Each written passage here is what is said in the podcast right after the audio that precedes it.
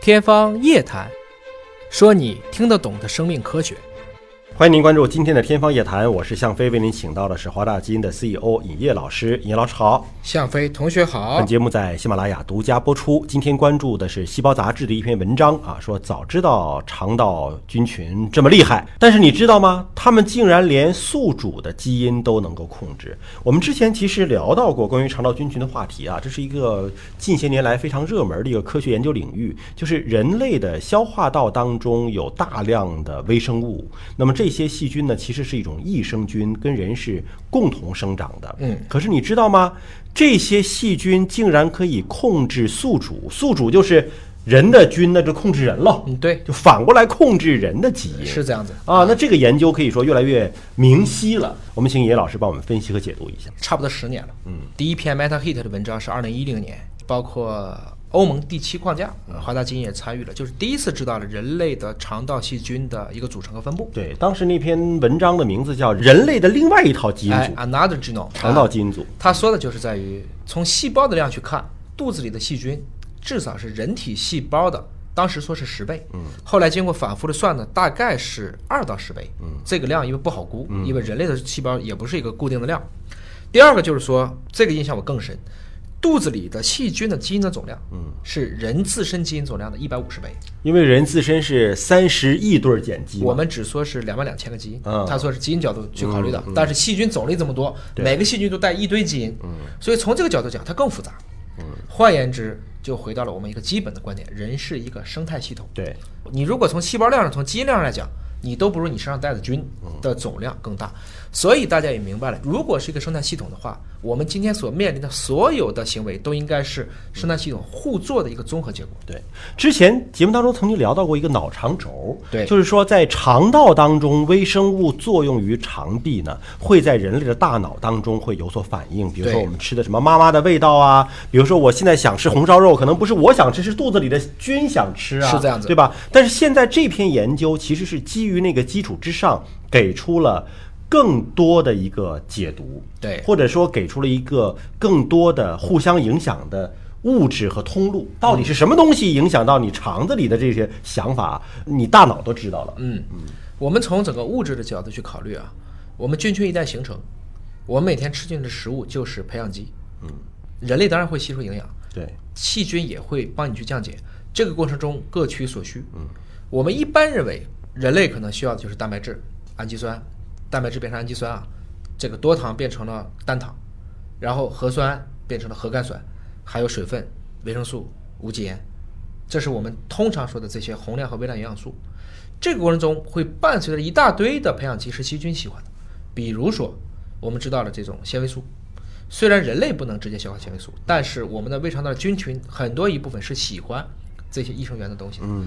更夸张的，像熊猫啊，像一些可以吃树叶的，包括一些反刍类的动物，它可以直接降解这些元素。对，包括那个树袋熊吃那个桉叶，好像对也是要通过妈妈的粪便来摄取这个益生菌、啊，可以帮助它降解纤维素的这些东西。所以大家就会产生一个问题：这些细菌它是寄生在这些肠道上的，肠道的内膜和细菌之间是以什么样的方式互作？嗯，细菌有没有方式通过某一种信号来告知人我想干什么？嗯，而且有没有可能细菌穿过这个肠膜，进入到我们的内脏或者进入到其他的部分去？哎，如果严重细菌进去了，那就麻烦了。好多的时候我们认为这可能就是真的是感染了。嗯，那要是没感染，比如说它是不是会释放一些毒素进去呢？在传染病当中，我们知道，像很多的霍乱就有霍乱毒素，它可以让你不断的去排泄、脱水。最后，人体其实就因为脱水或者其他的这个脏器衰竭而亡。但正常的情况下，细菌可不可能给出一些，比如说打个电话，发个快递，告诉你个事儿，哎， 那么它是电信号还是化学信号呢？后来大家发现，主要可能是化学信号。化学信号进入到人体之后，再通过一系列的化学和生物电的联合作用，促使我们来自于肠道的这些信息转移到了大脑。嗯，这就构成了你刚才讲到的脑肠轴。对，因为我们确实从肠道到大脑之间是有迷走神经所连接的。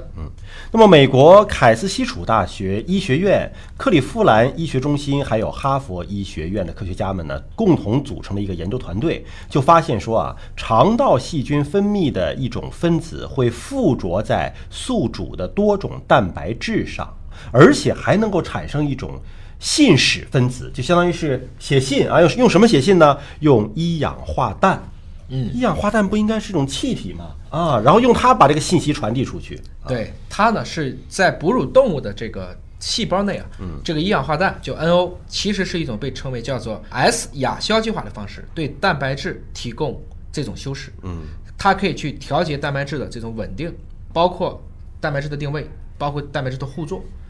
大家可能基本上估计了一下，整个蛋白质组大约有百分之七十以上可能都会受到这个 S 亚硝基化的翻译后修饰。嗯，所以觉得这种修饰的作用，如果有百分之七十都受到它的影响，那我们的代谢，我们怎么去利用能量，我们的寿命可能都会受到这个条件因素的影响。因为他说到的就是我们的肠道的菌群会分泌出这种物质，然后你想这种物质调节了什么？调节了我们体内大部分的蛋白质的修饰。对，就蛋白质按理说应该是基因层面上。对吧？然后呢，生成这个氨基酸，氨基酸折叠成蛋白质。那对现在感觉细菌分泌的产物帮助你去修饰蛋白质的样子。甚至你产生完了以后，我来帮你修饰。嗯，因为执行生命的功能是蛋白质，嗯，决定生命遗传是 DNA，它两个是不一样的。对，蛋白质是现在进行时。嗯，现在进行时，我们之所以能够产生现在的功能，比如说咱俩说话，实际是蛋白质在工作。所以之前咱们不是讲过一期这个夫妻相的问题、对啊？那就是说，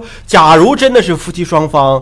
生活的菌群环境，包括通过亲吻带来的肠道的菌群环境越来越趋同，那么他们对蛋白质的修饰就会越来越像啊。这就是有好多我们过去认为是异想天开的问题，嗯，可能越来越多的会有一些物质基础被验证，虽然它不决定，但是它会起一个正相关的作用。嗯找到了物质通路了。是这样子。那么这个里面呢，我们要明白，这不是在人身上做的实验，嗯人还是太复杂，它是在模式生物线虫线虫 C. elegans 啊，记得吧？当时拿过诺贝尔奖的，嗯对就天天数线虫细胞的那个啊线虫分裂的那个啊哎，John Sutton。这个线虫因为通体透明，对又很好研究，好它观察它系带很快，就很快就可以再生一批。